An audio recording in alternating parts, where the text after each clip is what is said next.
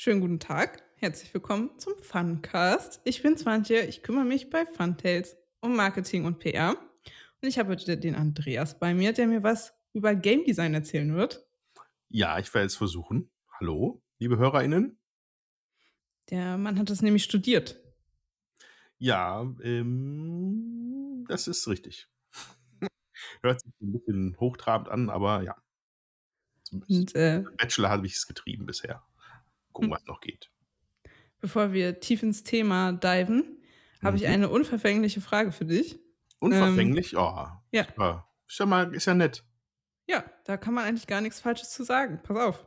Ja. Wenn jemand aus dem Jahr 22.000, für- nee, zwei- 2235, 2235 sehen ja, könnte, spezifisch. wie wir heute leben, was glaubst du, würde ihn oder sie am meisten überraschen? Hm. Ich glaube, dass man immer dann, äh, also we- we- 2235, ja?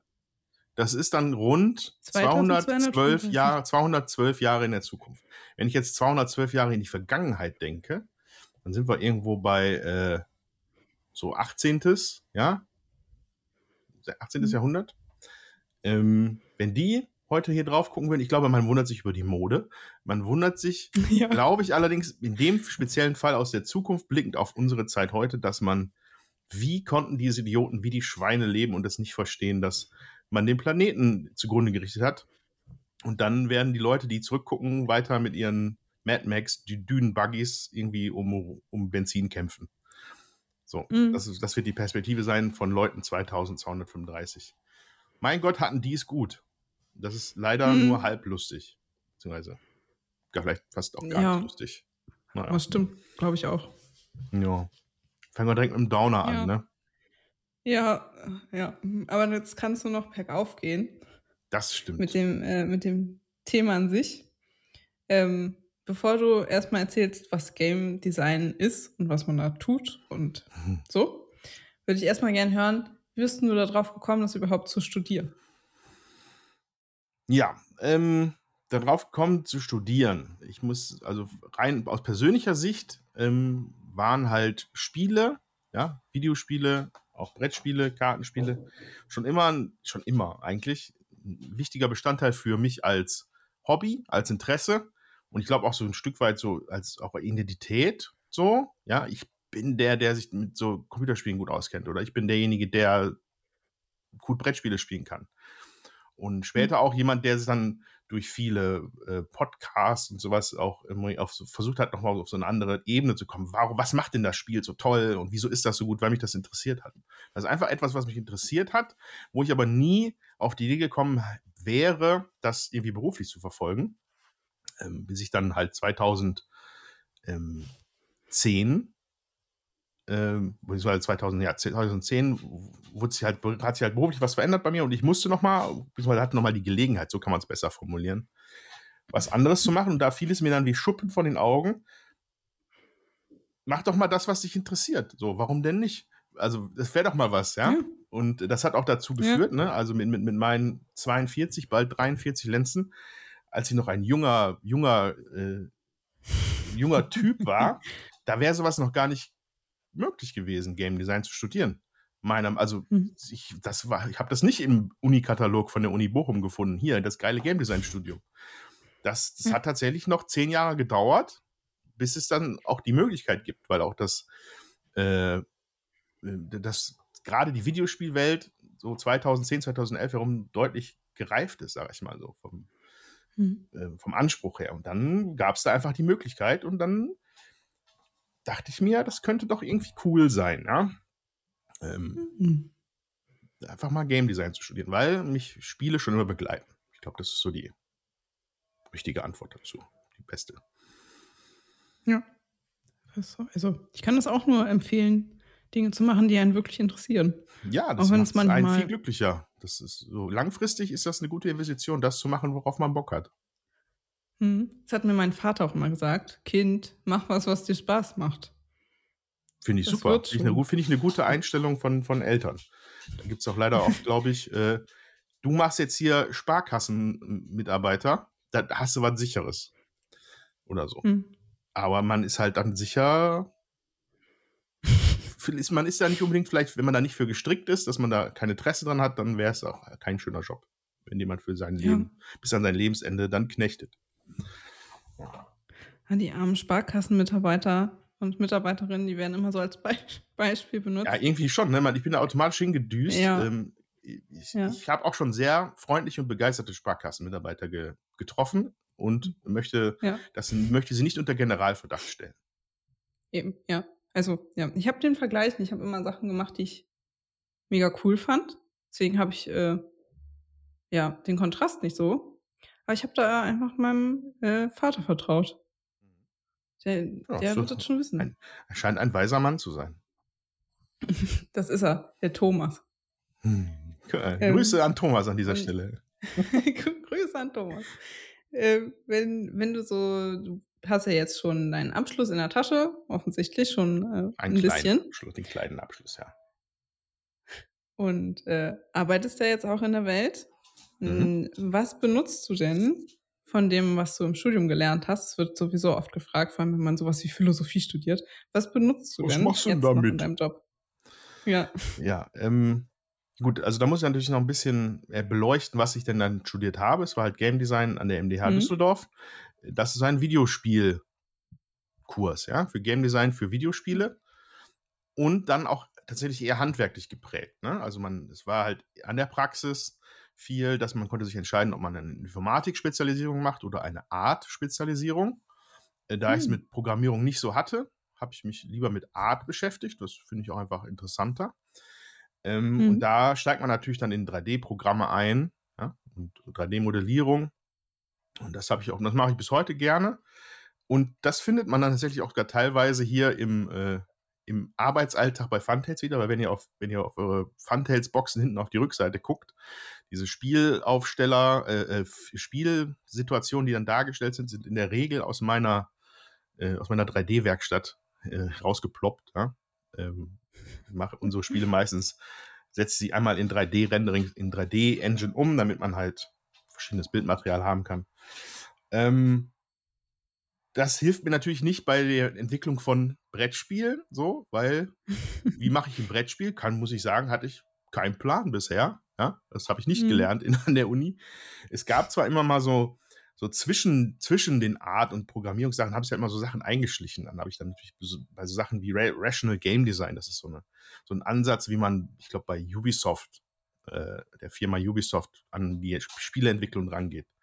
Das ist dann tatsächlich Mhm. auf so 'ner Designebene, ne? Also, was möchte man welche Loops möchte man einbauen, Belohnungskr Sachen für den Spieler und, Mhm. äh, das dann aufs kleinste Detail runtergebrochen und dann baute sich das groß auf. Das war interessant, auch, äh, allgemein Balancing, äh, Units, die wir dann da gelernt haben.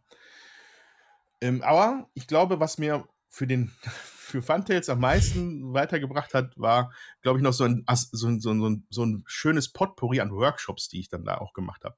Also, es war zum Mhm. Beispiel, äh, ein Drehbuch-Workshop oder ein Rollenspielsystem zu entwickeln. Das war ein Workshop, den wir hatten. Und ich hatte auch Workshops zum Thema Götter und Kulte und, äh, mittelalterliche Kriegsführung. Das, äh, Okay. das fand ich dann super. Also, das waren immer schöne Ja. Sachen. Und da kann ich, sage ich mal, äh, an vielen Stellen so von Sachen profitieren, die ich dann da schon mal gehört habe oder da schon mal gemacht habe. Hm. Äh, ist das ist 'n Ja. ist 'n breites Spektrum, was man auch in Brettspielen anwenden kann. Aber es war halt echt kein Brettspielstudium. Das kann man nicht so das kann man nicht so sagen, ja. Ja, wahrscheinlich nimmt man aus'm Studium einfach Dinge mit, die man einfach gar nicht so auf'm Schirm hatte. Irgendwelche weirden Workshops, die man mal gemacht hat. Ich hatte mal Connections. Ja, Connections.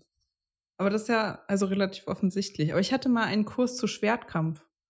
Ja, ist super. Da musste man man sich so mit dann hast du ein hast du ein Schwert geschwungen, ja? Also wir Ja, wir hatten Ja? Holzschwerter und haben Okay, cool. behauen. Ja. Das hätte ich mir auch Ja, gut war vorstellen toll. können. Äh, wir haben wir haben leider so also was heißt leider? Wir haben, äh, bei unserer mittelalterlichen Kriegsführung war's halt w eher wie so 'n Geschichtskurs. Ich glaube, Mhm. Ja. der Jens, der das damals geleitet hat, der hat auch einen Geschichts der Magister der Geschichte, glaube ich, gewesen noch, der das damals dann erklärt hat. Jens Ja, bei Ulrich, uns der einer um ein DSA-Autor übrigens. Oh. Ja. Oho. Cooler ja, bei Typ, uns ging es kann man mehr nicht so anders um sagen. philosophische Praxis und aber das, was ich dabei gelernt habe, ist, dass ich erstaunlich wenig Hemmungen habe, jemanden zu schlagen. Normalerweise hat man ja normalerweise hat man so, so, eine, so eine Hemmung, das wirklich zu, zu machen. Ja. Und die ist bei mir, glaube ich, also ja. Naja, Ist nicht so ausgeprägt weiter, bei ne? dir, ne? Dann gut, dass wir das über hier online machen und nicht an einem Ja. Tisch sitzen. Da bin ich schon mal glücklich. Ja, eben. Ähm, wir, wir machen einfach, wei- wir ignorieren das jetzt einfach und machen Okay. weiter, dass ich das gesagt habe. Ähm, zurück zum äh, Thema weg zu äh, fehlenden Hemmungen, Leute mit Schwerten zu hauen. wir wir ähm, haben vor allem jetzt über Videospiele ähm, gesprochen, was man ja nicht immer unbedingt so diametral teilen muss, Brettspiele und ähm, Videospiele. Ja.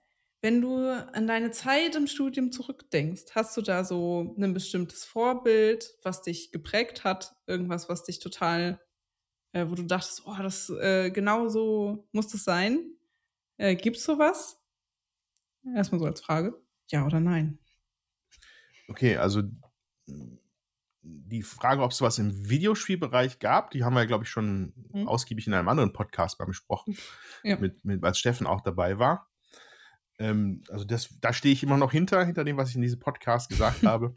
Ähm, Sachen Ja. wie Papers, Please haben mich halt erstmal überhaupt auf die Idee gebracht, dass auch Brettspiele mehr können sollten, was Hm. ja so ein bisschen mein missionarischer Eifer ist, sage ich mal, irgendwie einer der Gründe, warum ich die Firma mitgemacht habe. Einfach die Gelegenheit zu haben, das mal auszuloten. Ähm, aber äh, es gibt viele, viele tolle Sachen im Videospielbereich, wobei ich da momentan schon wieder gar nicht mehr so auf dem, auf dem Dampfer bin. Aber ich habe schon viele Indie-Sachen auch gesehen aus den letzten Jahren, wo man denkt, wow, äh, das sind Sachen, die es vor 15 Jahren noch nicht gegeben hätte.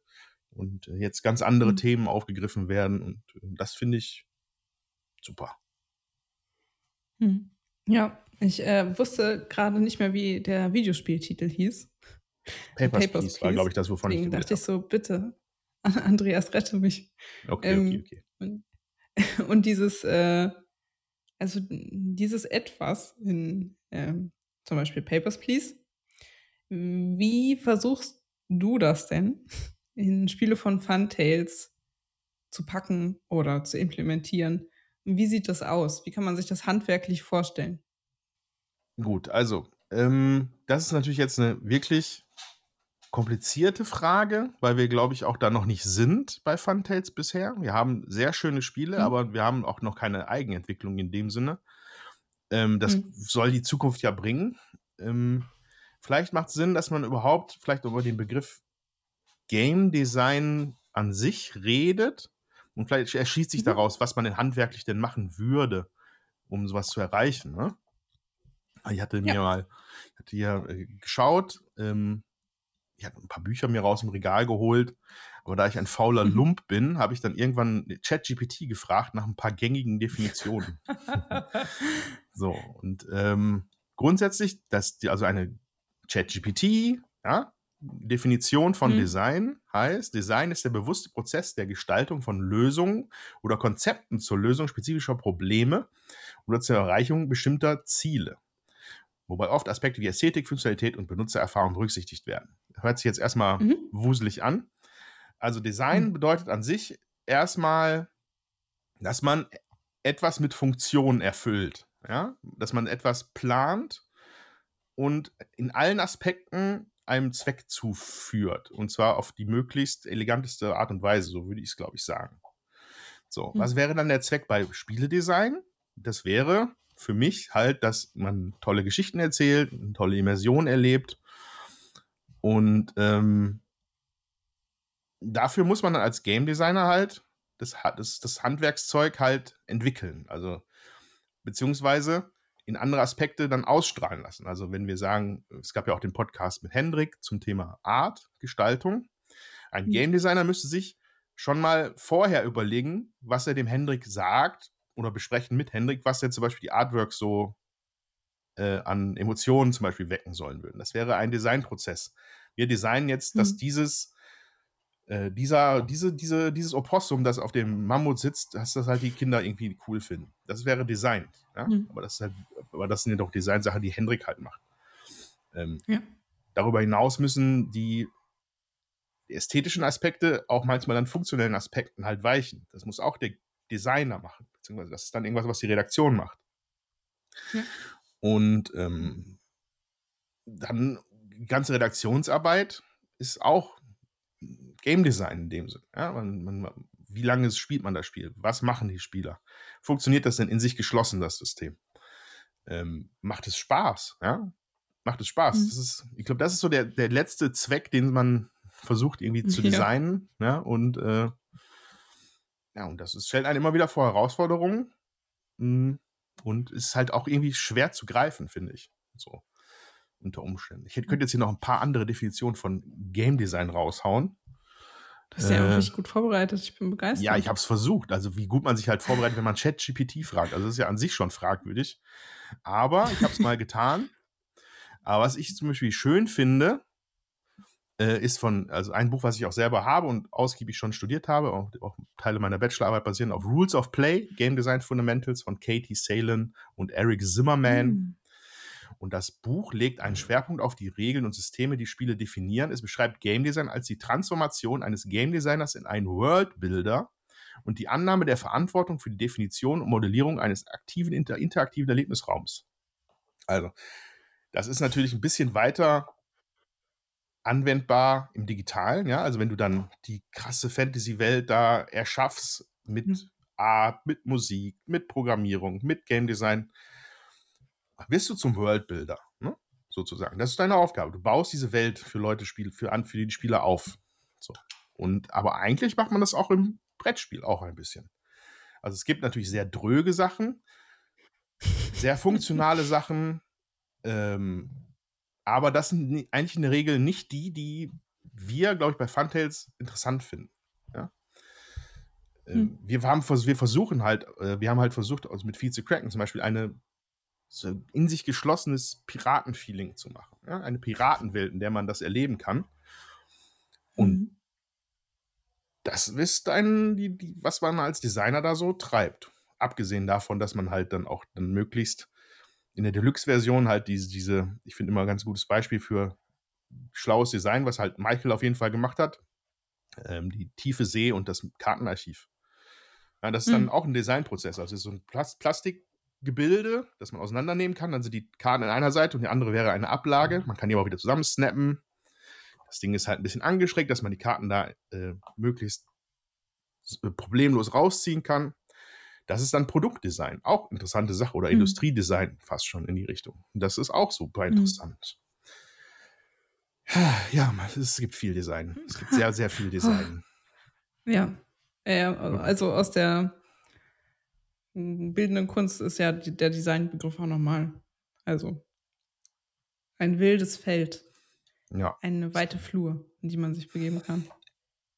deswegen nicht so einfach. ich habe mir auch gleich die Buchempfehlung aufgeschrieben. Die werde Ja, ich äh, mir auch zulegen, glaube ich. Rules of Play, ja, kann ich nur empfehlen. Also war Mhm. lange Zeit, glaube ich, eins der bedeutendsten, ist wahrscheinlich auch immer noch bedeutend. Ähm, gibt sicherlich ein paar neuere.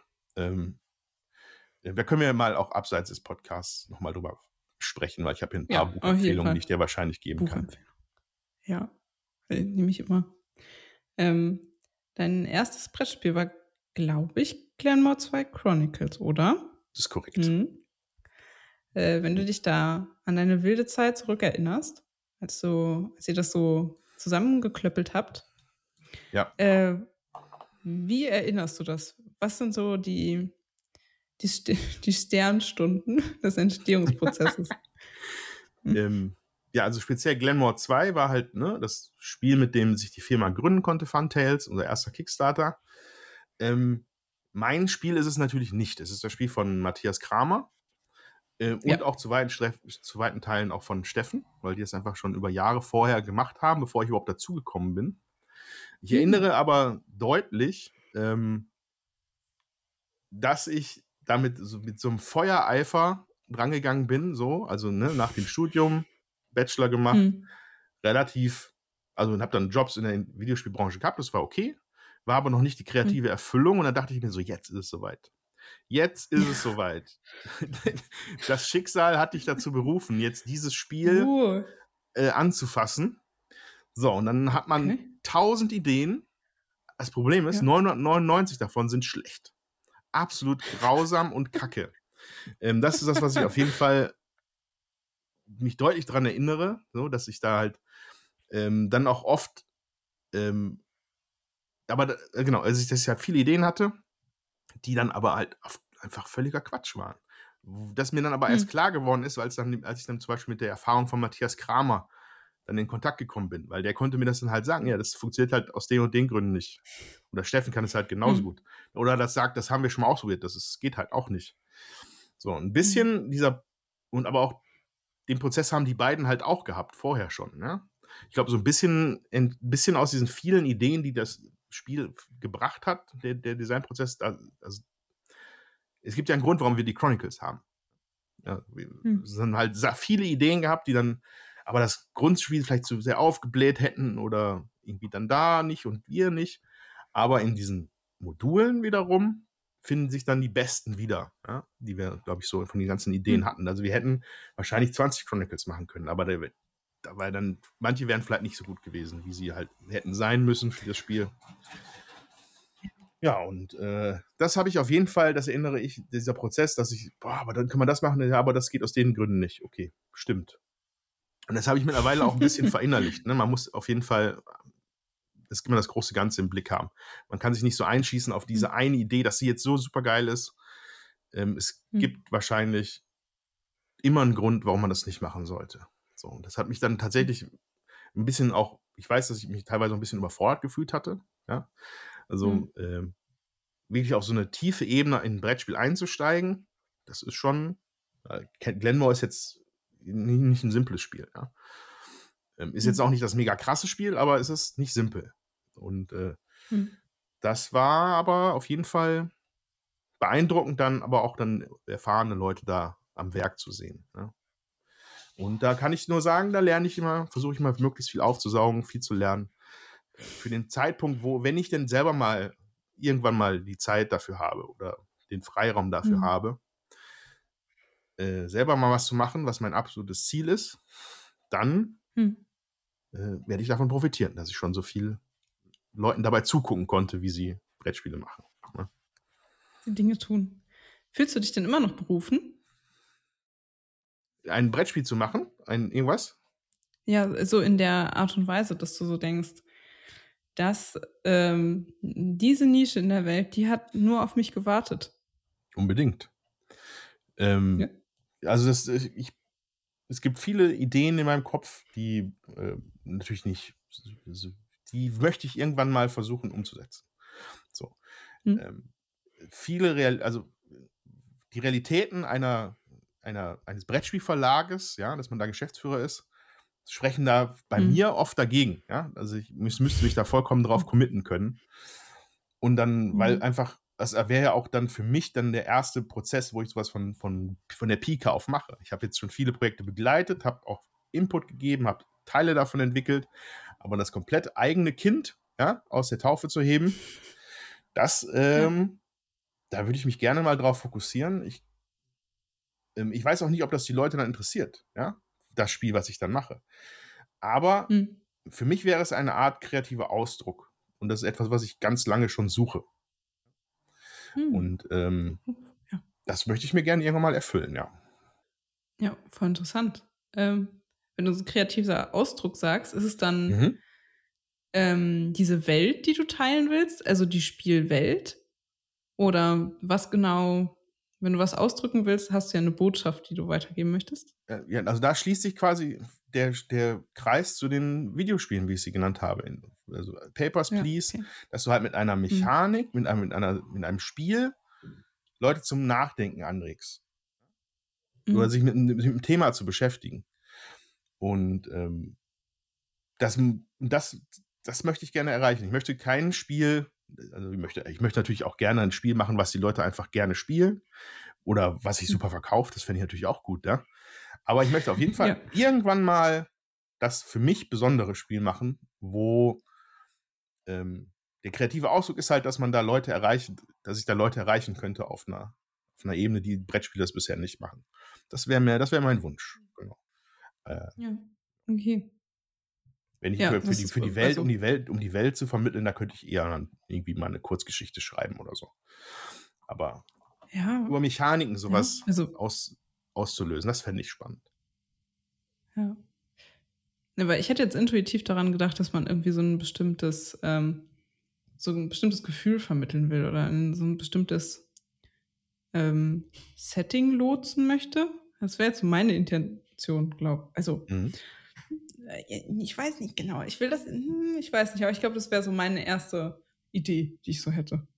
So 'ne Welt irgendwie aufzumachen, Mhm. in die man dann sich Ja, das ist aber 'ne kann, was man 'ne möchte. Herausforderung ist in Brettspielen. Also, Ja, 'ne Welt in. Videospielen zu erschaffen, ist relativ ja, ich hätte gesagt, relativ einfach. Nein, aber, ähm, das ist da da gibt's Konzepte für, dass dass man das kann. Es Ja. gibt Beweise dafür, dass das geht. Dass man Ja. Leute total immersiv abholt durch die durch ein Videospiel. Mhm. Ähm, es gibt auch vereinzelte Beispiele bei den Brettspielen, ja, also gerne Mhm. von mir immer angeführte Seven's Continent in dem Bereich. Da wirst du halt in eine Welt reingezogen, ja. Das, äh da wobei da auch die Mechaniken an sich so 'n bisschen ne, wie spiele ich das? Das ist Mhm. vorhanden, aber das ist aber genauso ein eingepegelt, dass es halt nicht der Hauptanteil ist dessen, was du machst. Es fühlt sich schon an wie Entdecken das Entdecken der Welt. Mhm. Die haben das gut gemacht. Oder Time Stories damals fühlte ich auch immer das Gefühl, dass man halt in eine in ein Setting, in eine Welt eintaucht. Da Mhm. gibt's Beispiele für. Es ist aber 'n bisschen schwieriger, finde ich, für Brettspiele. Ähm, aber ja, fände ich auch cool, ja. So was was ich mir in meinem Kopf so zurechtspinne, se seit dem Studium so an Narrativen oder Settings, das möchte man natürlich gerne mal auch irgendwie verwirklicht sehen. Aber Ich glaube, de dein Kopf bietet so unendliche Weiten, hm, Na von denen ich noch gar nichts weiß.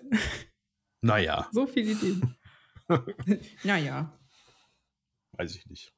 Jeder Ideen sind halt immer schnell. Also, Ideen sind billig. Ideas are cheap, but, äh, Mhm. wie man sie dann umsetzt, das ist das das ist die Kunst. Und daran scheitert's Mhm. persönlich bei mir mit meinen eigenen Projekten noch ein bisschen. Aber das hoffe ich, dass ich das irgendwann bewältigt kriege. Gut, dann müssen wir schon wieder es ist schon wieder Schleifchenzeit, Andreas. Oh, es ist schon wieder Schleifchenzeit. Oh Gott. Es ist schon wieder Schleifchenzeit. Ähm, also, es war es ist ja, äh, 'n deeperes Thema, als ich gedacht habe. Ich dachte so: „Ja, wir reden jetzt hier über Andreas bisschen über Studium.“ Game Design. Ja, nimmst 'n Würfel Ja. und dann hast Ja. du hast du 'n Game, ne? Ja, Ähm, ich glaube, dass wir das halt dass ich das mega oberflächlich und, äh, wahrscheinlich auch nicht dem Thema gebührend, äh, überflogen habe. Aber es ist etwas, wo wo man Stunden über Stunden drüber verbringen könnte. Äh, Ja. vielleicht machen wir das ja über die, äh, 52 Jahre, die wir diesen Podcast noch machen. Äh, Oh, wird sich ja bestimmt noch mal wird sich ja bestimmt noch mal die Gelegenheit ergeben, weiter Wie noch mal alt wirst du? einzusteigen. Mein Gott. Wow. Ja, Das ist mein sehr Gott. alt. Dann bin ich doch erst 72. Ja, ja, genau. Gut. Ähm, dann, wie immer, äh, sage ich, ähm, besucht uns auf, äh, Instagram und Facebook. Da seht ihr auch manchmal Andreas, äh, in seinen äh, seiner Jugendlichkeit. Ähm, ihr könnt auch immer uns bei funtales.de besuchen. Da findet ihr auch unseren Shop, falls ihr euch eindecken müsst mit Spielen. Das muss man ja regelmäßig. Und ansonsten sage ich, wie immer, bis zum nächsten Mal. Tschüss.